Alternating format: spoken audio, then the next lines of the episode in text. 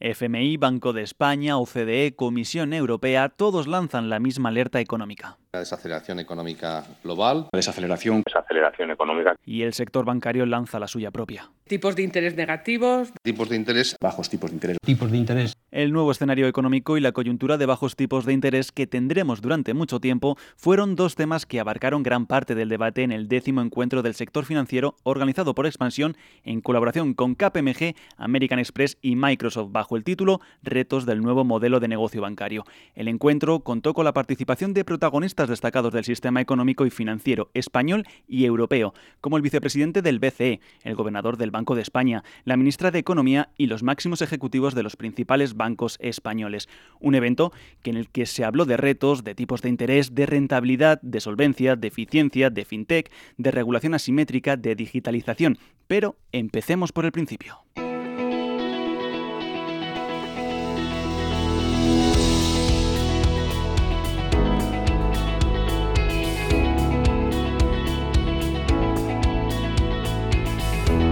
2019 entra en la recta final y en el horizonte adquieren mayor dimensión las incertidumbres que llevan un tiempo entre nosotros. Guerras comerciales entre Estados Unidos y China, Brexit, caída de la inversión, ralentización de Alemania. Hay que preparar el terreno para un otoño complejo. Así lo explicaba la ministra de Economía y Empresa en funciones, Nadia Calviño. El otoño está cargado de retos muy importantes a nivel nacional e internacional y aunque nuestro país está destacando claramente por su mayor capacidad de resistencia, esa palabra que se utiliza ahora tanto, resiliencia ante la incertidumbre global, debemos estar preparados para actuar. Esa es nuestra responsabilidad y por eso el Gobierno trabaja desde el primer día para reforzar la confianza en la economía española, con una agenda de política económica clara, coherente bien articulada en línea con las recomendaciones de los organismos internacionales y bien comprendida por los mercados financieros. Esta agenda se basa en la convicción de que la buena gobernanza económica se asienta sobre los principios de sostenibilidad económica y financiera, pero también sostenibilidad social y medioambiental. Y creo que los avances logrados avalan que estas son las políticas que eh, tenemos que seguir aplicando en nuestro país para los próximos años.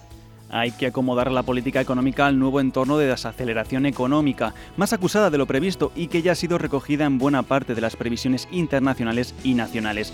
Diversos organismos como BBVA, Funcas, CaixaBank o el Consejo General de Economistas vaticinan que la economía española crecerá por debajo del 2%. El propio gobierno acaba de rebajar una décima su estimación de crecimiento de la economía, situándolo en el 2,1% para este año y en el 1,8% para 2020. Pese a todo, Moncloa es optimista e insiste en que las incertidumbres que planean sobre la economía son las mismas que ya estaban contempladas en las proyecciones del Ejecutivo. Escuchamos de nuevo a la ministra de Economía. En cuanto a la valoración de nuestra situación económica, quiero ser muy clara, como creo que han sido a lo largo de la mañana los representantes de instituciones públicas como el Banco de España o el Banco Central Europeo. Y es que pese a las complejidades del actual contexto internacional, la coyuntura económica española en este momento es positiva. La economía española está claramente en una fase expansiva del ciclo. Lo dicen todos los organismos nacionales e internacionales y la perspectiva es también positiva para el año próximo.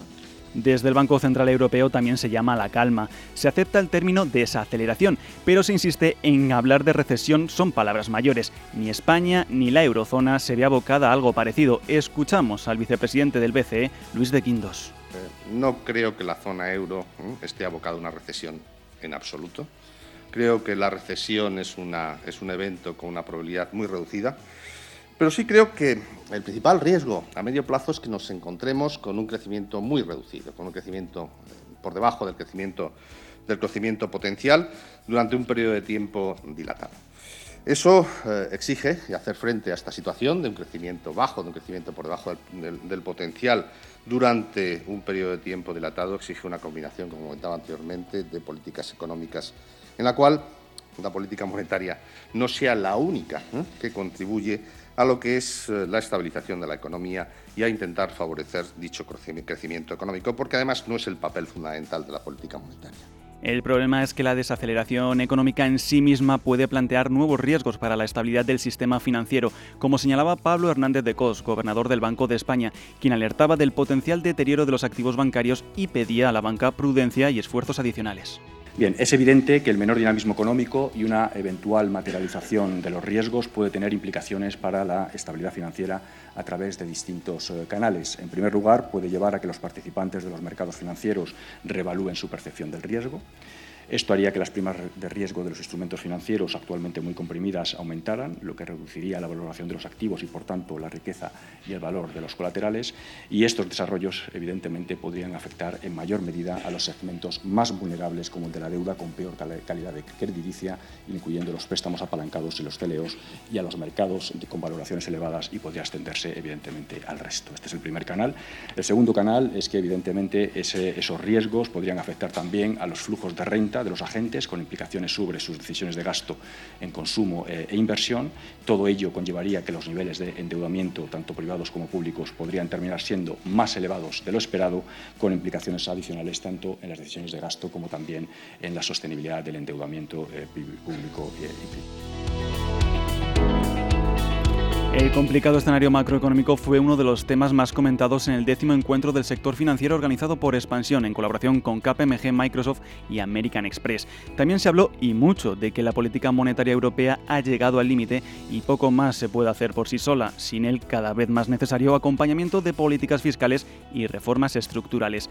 Eso sí, de momento y por unos cuantos años seguiremos conviviendo con unos tipos de interés en mínimos históricos. Escuchamos de nuevo al vicepresidente del Banco Central Europeo Luis de Guindos.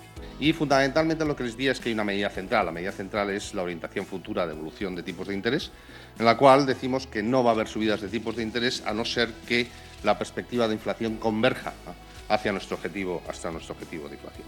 La intensidad de la política monetaria expansiva está abriendo divergencias en el seno del Banco Central Europeo, como recoge el acta de la reunión del Consejo de Gobierno del BCE que se fraguó con una nueva rebaja del tipo de facilidad de depósito ya en terreno negativo y la reanudación del programa de compras de deuda. Pero también supone un reto adicional para la banca que con los tipos de interés en negativo sufre con mayor intensidad la presión en sus márgenes y en su ya mermada rentabilidad. El consejero delegado del Banco Santander, José Antonio Álvarez, lo explica en detalle. En este contexto, pues para el sector financiero obviamente no son buenas noticias tipos negativos y cada vez más negativos. De hecho, la combinación en estos momentos de una regulación, sobre todo la regulación de liquidez, lo que denominamos el LCR, que obliga a mantener cantidades de liquidez altas en los balances, con la combinación de tipos de interés bajos, al final se convierte en una especie de cargo a la cuenta de resultados de la banca y eso es lo que de alguna manera se ha venido reflejando. Tienes que mantener una liquidez alta que no puedes tener en ningún sitio más que el Banco Central o instrumentos de deuda pública a muy corto plazo, lo que en el fondo significa que te cargan por mantener esa liquidez. El consejero delegado del Banco Sabadell, Jaime Guardiola, insiste en que la política monetaria ha llegado a su límite y deben tomar el relevo otras acciones, otras políticas para frenar la desaceleración y subrayó las dificultades que entraña también para la banca minorista contar con tipos negativos pero sí un poco es la primera vez que da la sensación de que se ha agotado, ¿eh? de que ya no, y de hecho en la última intervención del Banco Central Europeo se está diciendo eso, ya, ya, no ya se acabó, esto no da más de sí, no, no se puede digamos, profundizar más la política monetaria expansiva y le corresponde a otras políticas como es la política fiscal pues el tratar de frenar, digamos, este cierto desaceleración de la economía europea, ¿no? Y en concreto, pues la economía alemana que está presentando signos, digamos, de desaceleración muy rápido, ¿no? Y, desde una situación confortabilísima de deuda y de, déficit que tiene Alemania, ¿no?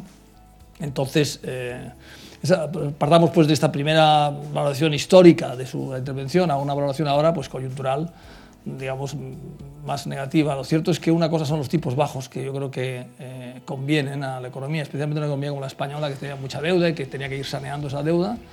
Y otra cosa son los tipos negativos. ¿no? Tipos negativos es un, es un terreno ignoto, ¿no? que no sabemos, eh, no sabemos cómo va a funcionar. ¿no? Nos parece imposible que los tipos negativos se puedan eh, cobrar a los, al mundo minorista, al mundo de los clientes particulares. ¿no?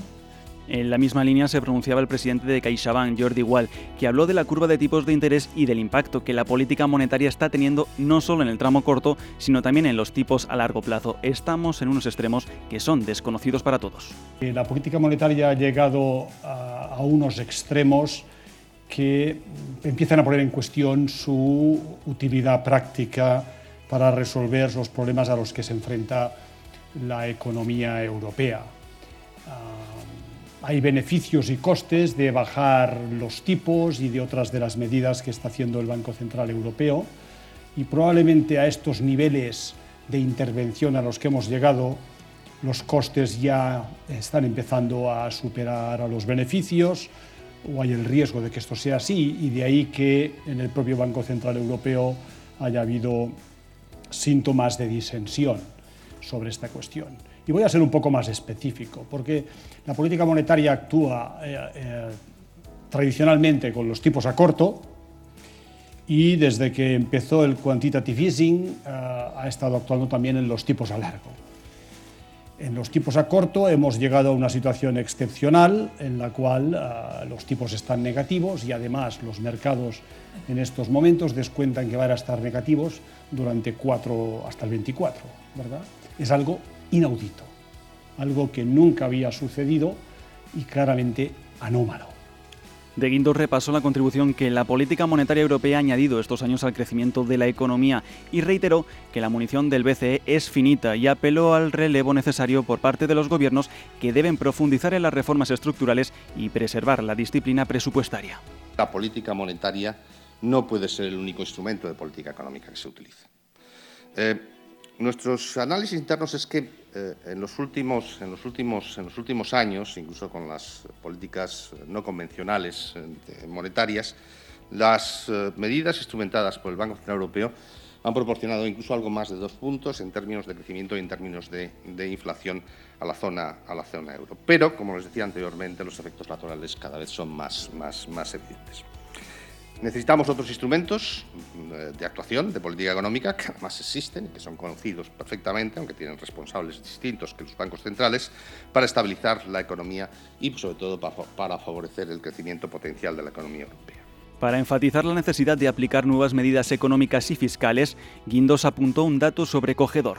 Los gobiernos europeos solo implementan el 5% de las reformas aconsejadas por la Comisión Europea. Así, difícilmente se puede avanzar al ritmo necesario en estos momentos. A los argumentos del vicepresidente del BCE se unió el gobernador del Banco de España, Pablo Hernández de Cos, que apeló al necesario impulso de la productividad.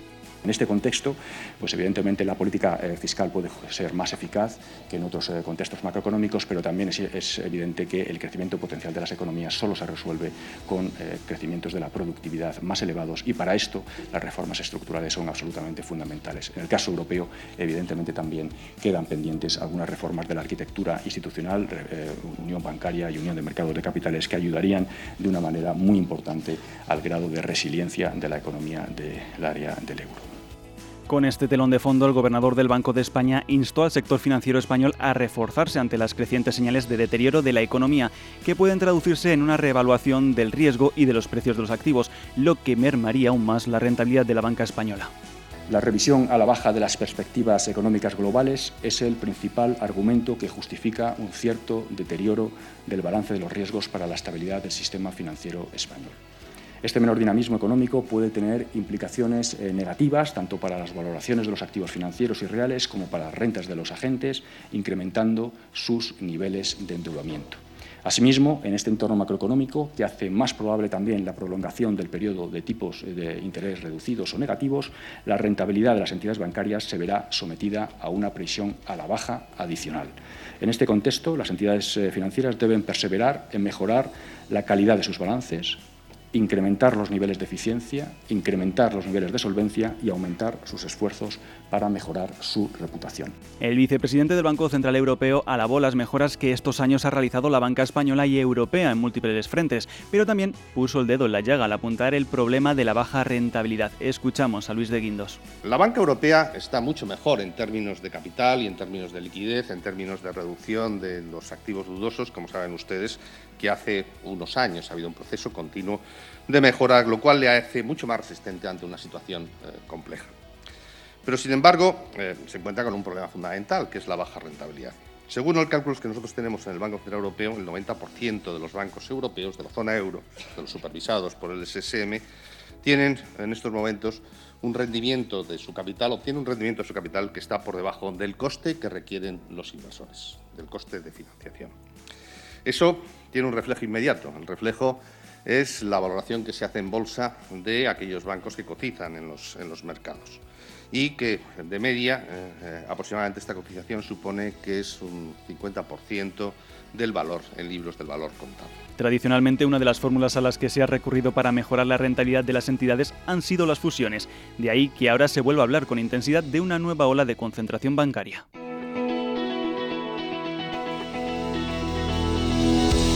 Algunos jugarán un papel activo en este escenario, otros parece que se autoexcluyen. Escuchamos al consejero delegado del Banco Santander, José Antonio Álvarez. No vamos a jugar, nosotros hemos hecho al popular y no vamos a jugar. Eh, siempre que hay una situación de presión sobre la rentabilidad, y ahora la hay, una situación de presión sobre la rentabilidad, siempre se recurre a las fusiones. Hay una regulación a nivel, por lo menos, cross-border, que las hace, no sé si difíciles al menos, hay una regulación de GSIFIs que trae recargos de capital que es un elemento desincentivador fuerte. O sea, hay muchos elementos. Hay un elemento, un caso económico que todo el mundo hace. Hay un caso real que cuando tratas de hacerlas, pues hay muchos elementos desincentivadores. Dicho esto, eh, les toca jugar a otros, eh, al menos en España, les toca jugar a otros, nosotros no estamos en ese partido. Por su parte, BBVA insistía en que el foco de la organización es el crecimiento orgánico y los clientes, pero si se presenta la oportunidad, hay que analizarla. Así lo explicaba el consejero delegado del BBVA, Onur Gens. We will always, we have the obligation to analyze every single opportunity. We will analyze everything and we will look into everything, but our focus our focus has to be organic growth. We have 126,000 people working for BBVA. 126,000 people. We have a team of around 50 people, not a lot, 50 people, but they're really great people in my view. That 50 people's job is to make sure that we look into every single opportunity, and if there is an opportunity, we go after the opportunity. But the rest of the 126,000 people should focus on organic growth and should focus on clients. El Banco Sabadell ha sido durante estos años atrás un actor muy activo en los procesos de concentración. ¿Cuál es su visión ahora? Escuchamos a su consejero delegado, Jaime Guardiola. Los procesos de concentración son procesos naturales. Hemos visto un proceso de concentración en la, en la banca española enorme, que bueno, la historia juzgará eh, cómo se ha hecho, pero yo creo sinceramente que ha sido ejemplar desde el punto de vista de, de, de, la densidad y de la profundidad y de la dificultad que era que se produjera ese proceso de concentración. Y nosotros hemos participado y tenía como sentido pues preservar el sistema financiero y la causa, el driver principal era la solvencia ¿no? y de las entidades y del sistema. Y yo creo que eso ya se acabó. Ahora entramos en otra dinámica que es eh, en banca, que es un negocio, insisto, al menos en el mercado español, muy maduro, pues los, los, los, los tamaños importan, ¿eh? porque al final pues esto es un negocio de escala y las inversiones que tenemos que hacer, por ejemplo, en la transformación digital, invito un poco a los que están en esa, han sido ponentes hace un rato, pues son enormes y no es lo mismo hacerlos para unos activos totales medios X o unos activos totales medios que son el doble, ¿no? En la misma línea se expresaba el CEO de Bankia, José Sevilla. Pues la consolidación, lógicamente, tiene más sentido en este, en este entorno y la verdad es que nosotros aquí predicamos con el ejemplo, ¿eh? porque desde que estamos en un entorno de tipos de interés negativos, el Euribor entró en espacio negativo en febrero del año 16, pues ha habido dos grandes operaciones de consolidación en el sector financiero español, una la del Popular y la otra pues la que llevamos nosotros a cabo el año pasado con BMN. Y a principios del año pasado, a raíz de la integración con BMN, lanzamos un plan a tres años, plan que lógicamente uno de los objetivos fundamentales que tenía era extraer y, ejecutar bien ese proceso de integración para conseguir eh, las sinergias de costes que, están implícitas en cualquier proceso de consolidación. Algo de lo que se habla hace tiempo, pero no acaba de fraguarse son las fusiones transfronterizas. Los ejecutivos alegan que todavía hay obstáculos que las dificultan. Escuchamos al presidente de CaixaBank, Jordi Wall. No las veo a nivel um, paneuropeo, a pesar de que las autoridades les gustaría ver esas, esas fusiones. A las autoridades les gustaría porque un banco paneuropeo es una manera de, de distribuir riesgos uh, en el conjunto de la zona euro a través del sector privado y no vía los presupuestos públicos. Pero no las veo porque los impedimentos en términos de legislación mercantil, de legislación del consumidor, de legislación de insolvencias, son enormes y también en términos de la fragmentación que aún tenemos hoy en términos de capital y de liquidez en la banca europea. Pero la situación económica y el endeudamiento del sector no son los únicos retos de la banca europea, hay otro.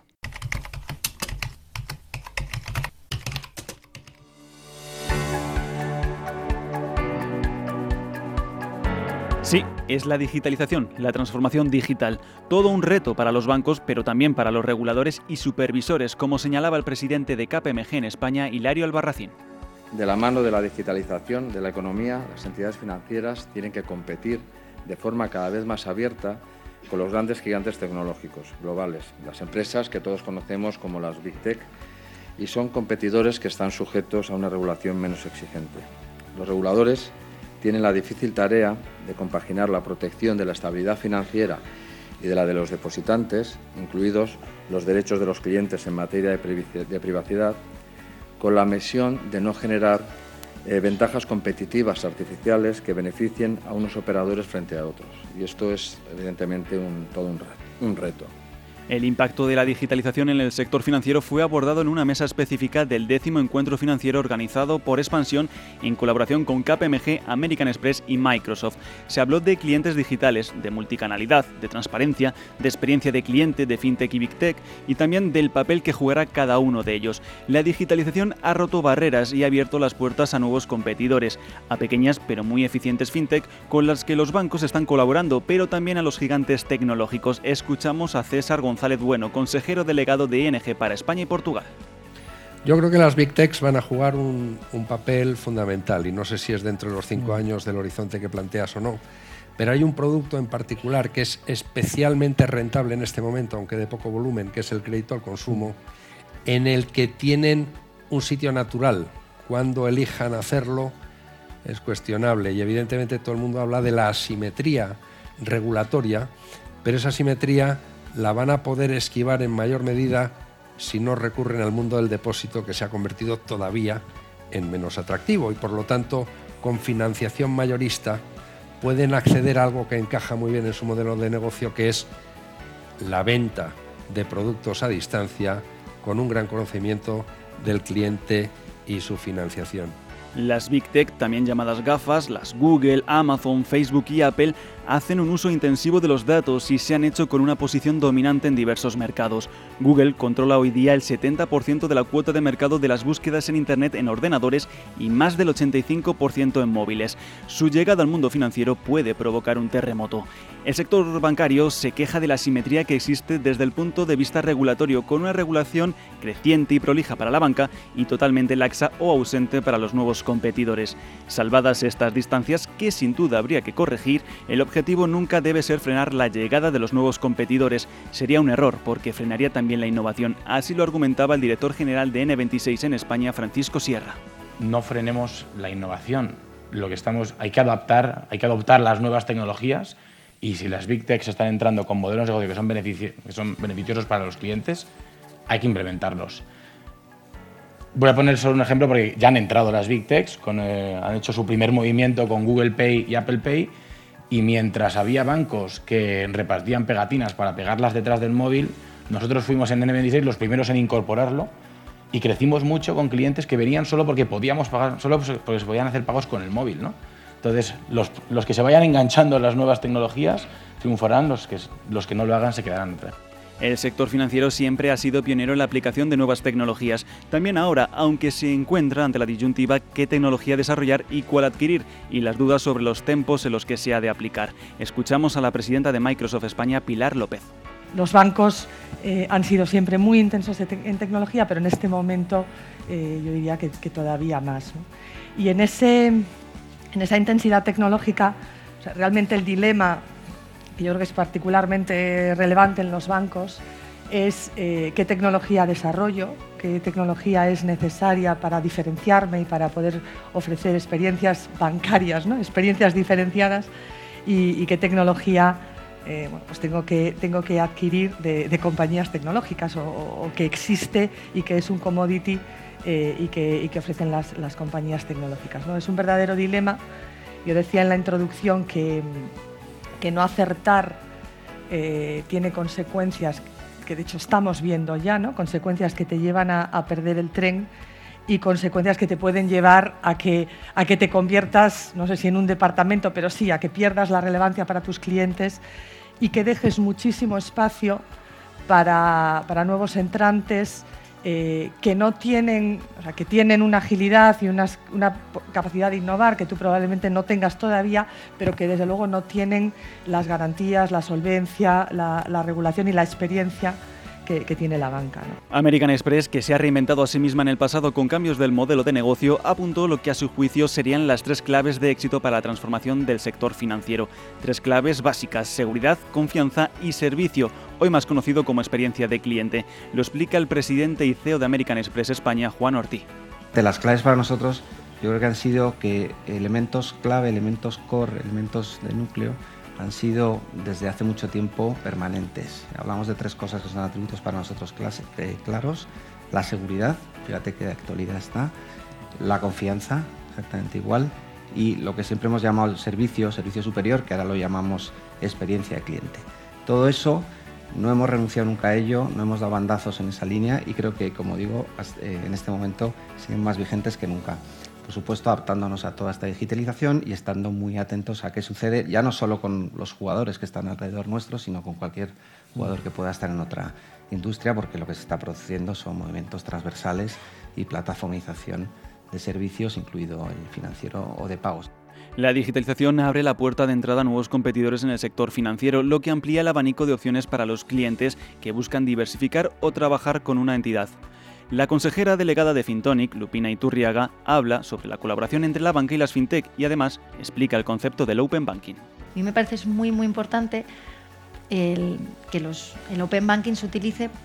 ¿Por qué? Porque no tienes por qué ser cliente de una entidad en concreto. Ahora mismo, para obtener un préstamo de 50.000 euros o lo que sea, tienes que tener un historial con la entidad, con el banco. Mm. Si, entras nuevo, pues no te lo van a dar. Aquí en España no existe el buro de crédito positivo. Eh, por eso se lo dimos nosotros a los usuarios de Fintonic, porque nos parecía que les empoderaba el saber qué tipo de interés se merecen para eh, poder negociar mejor con una compañía cuando vaya a contratar un préstamo o que lo contrate desde Fintonic eh, directamente. Entonces yo creo que va a ser muy muy positivo y siempre hay que verlo por ahí. Que en algunas cosas se puede pensar que se puede competir, por supuesto, pero yo creo que muchas más van a ser para colaborar, para que al final nuestros hijos vayan a tener un servicio financiero ideal y que no tiene nada que ver, yo creo, con la realidad existente a día de hoy. En eh, los próximos años iremos viendo cómo evoluciona esa relación entre la banca, las fintech y las big tech. Una relación compleja pero necesaria, como resume Francisco Uría, socio responsable del sector financiero de KPMG Enema y socio principal de KPMG Abogados. Es una relación interesante y compleja porque los competidores de ayer pueden ser los aliados de hoy y las sensaciones que vamos a ver eh, alianzas y colaboraciones estratégicas muy llamativas dentro y fuera del sector. ¿no? Yo creo que las fintech que nacieron con una voluntad muy clara de competir cada vez son más aliadas de, de los bancos tradicionales y les ayudan a mejorar. Las Big Tech, aunque obviamente son una gran amenaza, por otro lado también en temas como cloud, etcétera, son un aliado clave y también en el propio sector vemos iniciativas en las que antiguos competidores irreconciliables pues entran eh, a, colaborar en proyectos estratégicos. ¿no? Entonces yo creo que es un panorama complejo pero, pero muy interesante.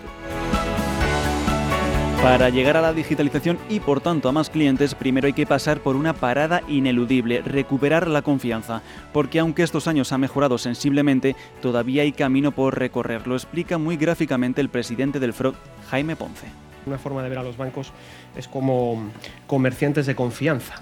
Eh, eh, los clientes confían en, el banco y le dejan sus depósitos, los clientes confían en administraciones, empresas y familias y les, les conceden activo, les conceden eh, préstamo. A mi modo de ver hoy, lo que yo escucho a lo largo de la jornada es que habiendo recuperado la confianza, la estabilidad financiera, nadie duda de eso y eso son buenas noticias. Hoy nadie está hablando de esto sí se habla de dos confianzas que no han vuelto todavía, a mi modo de ver. Que una es la confianza de los clientes, reputacionalmente, la nueva relación de, las entidades con sus clientes va a estar basada en una nueva forma de confianza, al margen la reputación eh, se ha perdido mucho reputación a lo largo de estos años. La confianza de los clientes es un elemento importante. Y la segunda, la confianza de los inversores. Porque el modelo de negocio no determina de encontrar la tecla para producir la rentabilidad que los inversores necesitan. El director general de CECA, José María Méndez, apuntaba el concepto de licencia social y reconocía que el sector no ha sabido explicar su valor para la sociedad, su importante función en la economía. Yo creo que aquí ha cambiado un poquito eh, la percepción de los propios gestores bancarios en el sentido de que hoy una actividad económica o un operador económico, además de tener una licencia bancaria o jurídica para actuar, necesita también una licencia social, en el sentido de que la opinión pública tiene que percibir que lo que se realiza aporta valor a la sociedad eh, y, digamos, contribuye al bienestar. Bien es verdad que algunas de las cosas que ha dicho que no se ha perdido, eh, que ha dicho Jaime Ponce, que no se ha perdido, no nos sirve para recuperar suficientemente la reputación, pero lo cierto es que nosotros tenemos un sistema financiero en el que no hay exclusión financiera y por tanto no hay exclusión social. Yo creo que también ha faltado un poquito de narrativa. Nos hemos preocupado más eh, de hablar de resultados que de hablar de la aportación que hacíamos a la sociedad en términos de inclusión financiera, en términos de dar acceso a la propiedad de la vivienda. Como señalaba el presidente del FROP, la regulación ha jugado un papel importante para la recuperación de la confianza, la rentabilidad y la solvencia de las entidades financieras. Yo creo que no cabe ninguna duda de que las normas que hoy tenemos nos hubiera gustado tenerlas a todos en 2008. Eh, ahora hago reflexiones que pueden matizar esto, pero desde luego el camino andado en términos de más y mejor capital, en términos de eh, eh, perspectiva macroprudencial de los riesgos, en términos de instrumentos de resolución de los que nosotros pues, somos protagonistas, en términos de más foco en el buen gobierno corporativo, en el control de riesgo, son indispensables eh, y han llegado para, no salir del ecosistema actual en el que los bancos tienen que hacer negocio. Y yo creo que enfriar esta, esta, esta consideración o, liquidarla sería olvidar rápidamente de nuevo las consecuencias de lo sucedido en los últimos años. Me parece como excesivamente prematuro generar una tendencia que considerara que la regulación pues, no, no, ha jugado un papel o no está jugando un papel importante. Yo creo que es así y, francamente debe permanecer. Si es cierto que dicho esto como, como encaje general, pues en los matices, pues, pues, pues, yo puedo compartir algunas reflexiones. Una es la cita opaco, que es la de la proporcionalidad. Eh, es verdad que buena parte de las reflexiones que nos han llevado a esta regulación parten del análisis de las situaciones críticas de grandísimas corporaciones financieras con actividad transfronteriza, eh, con balances enormes. Eh, cuando aterrizamos esos requerimientos a entidades medianas o pequeñas, pues, pues, debemos hacer una reflexión de si es proporcional o si verdaderamente se está deteriorando de una manera innecesaria un tipo de modelo de negocio muy sencillo. Esa reflexión yo creo que es legítima. Otra reflexión legítima es la de la complejidad esta aquí es una valoración un poco más personal, ¿no? pero es cierto que la realidad social que nosotros regulamos es tremendamente compleja. La actividad de un banco hoy es muy complicada por mil razones, porque el propio sector eh, está en, un marco de un proceso de, reconversión industrial que nos exige eh, adaptar constantemente la regulación. Pero es verdad que normas más simples son más fáciles de cumplir y más fáciles de supervisar, no lo olvidemos también. ¿no? Eh, por tanto, yo tengo una cierta simpatía al ejercicio que pudiéramos hacer de eh, decantar lo que es la síntesis esencial de los requerimientos regulatorios modernos. Eso yo creo que sería francamente positivo, lo que no quiere decir en absoluto, vuelvo a insistir, en relajar requerimientos, que es algo que no comparto. Eh, y una última reflexión también eh, para mí importante es el, el, tempo de, las, de, los nuevos requerimientos. Ahí sí creo que hay margen y que también es sensato que sin desvirtuar el horizonte al que vamos, que es una banca eh, en unas coordenadas de regulación que debiera hacerla más estable, sin, ya digo, perder esa referencia al horizonte, la velocidad a la que llegamos allí puede acompasarse aunque en ocasiones la carga regulatoria pueda haber sido excesiva a los ojos del sector, la regulación ha ayudado a corregir la situación de crisis que sacudió al sistema financiero en 2008. Un sector que, aunque fallara la narrativa, nunca ha dejado de ser muy relevante para la economía por el enorme papel que juega. Y eso es muy importante no perderlo de vista, como nos recordaba Francisco Urias, socio responsable del sector financiero de KPMG Enema y socio principal de KPMG Abogados. Es una función económica absolutamente esencial y que, es la que realizan los bancos. ¿no? Y yo creo que él está bien y por supuesto es esencial proteger al depositante, pero también en ese sentido a quienes cargan con la tarea de, de tomar y, los depósitos y de efectuar inversión, se les tiene que hacer la vida un poco más fácil. El sector bancario vive un momento tan apasionante como retador, como nos contaron algunos de los principales protagonistas del sistema financiero en el décimo encuentro del sector financiero organizado por Expansión en colaboración con KPMG, American Express y Microsoft. Hasta aquí el resumen del décimo encuentro del sector financiero organizado por Expansión y patrocinado por KPMG, American Express y Microsoft. Puedes leer todos nuestros contenidos en kpmg.es y kpmgtendencias.com. Y recuerda que puedes suscribirte a nuestro canal de podcast para recibir alertas cada vez que publiquemos nuevos contenidos.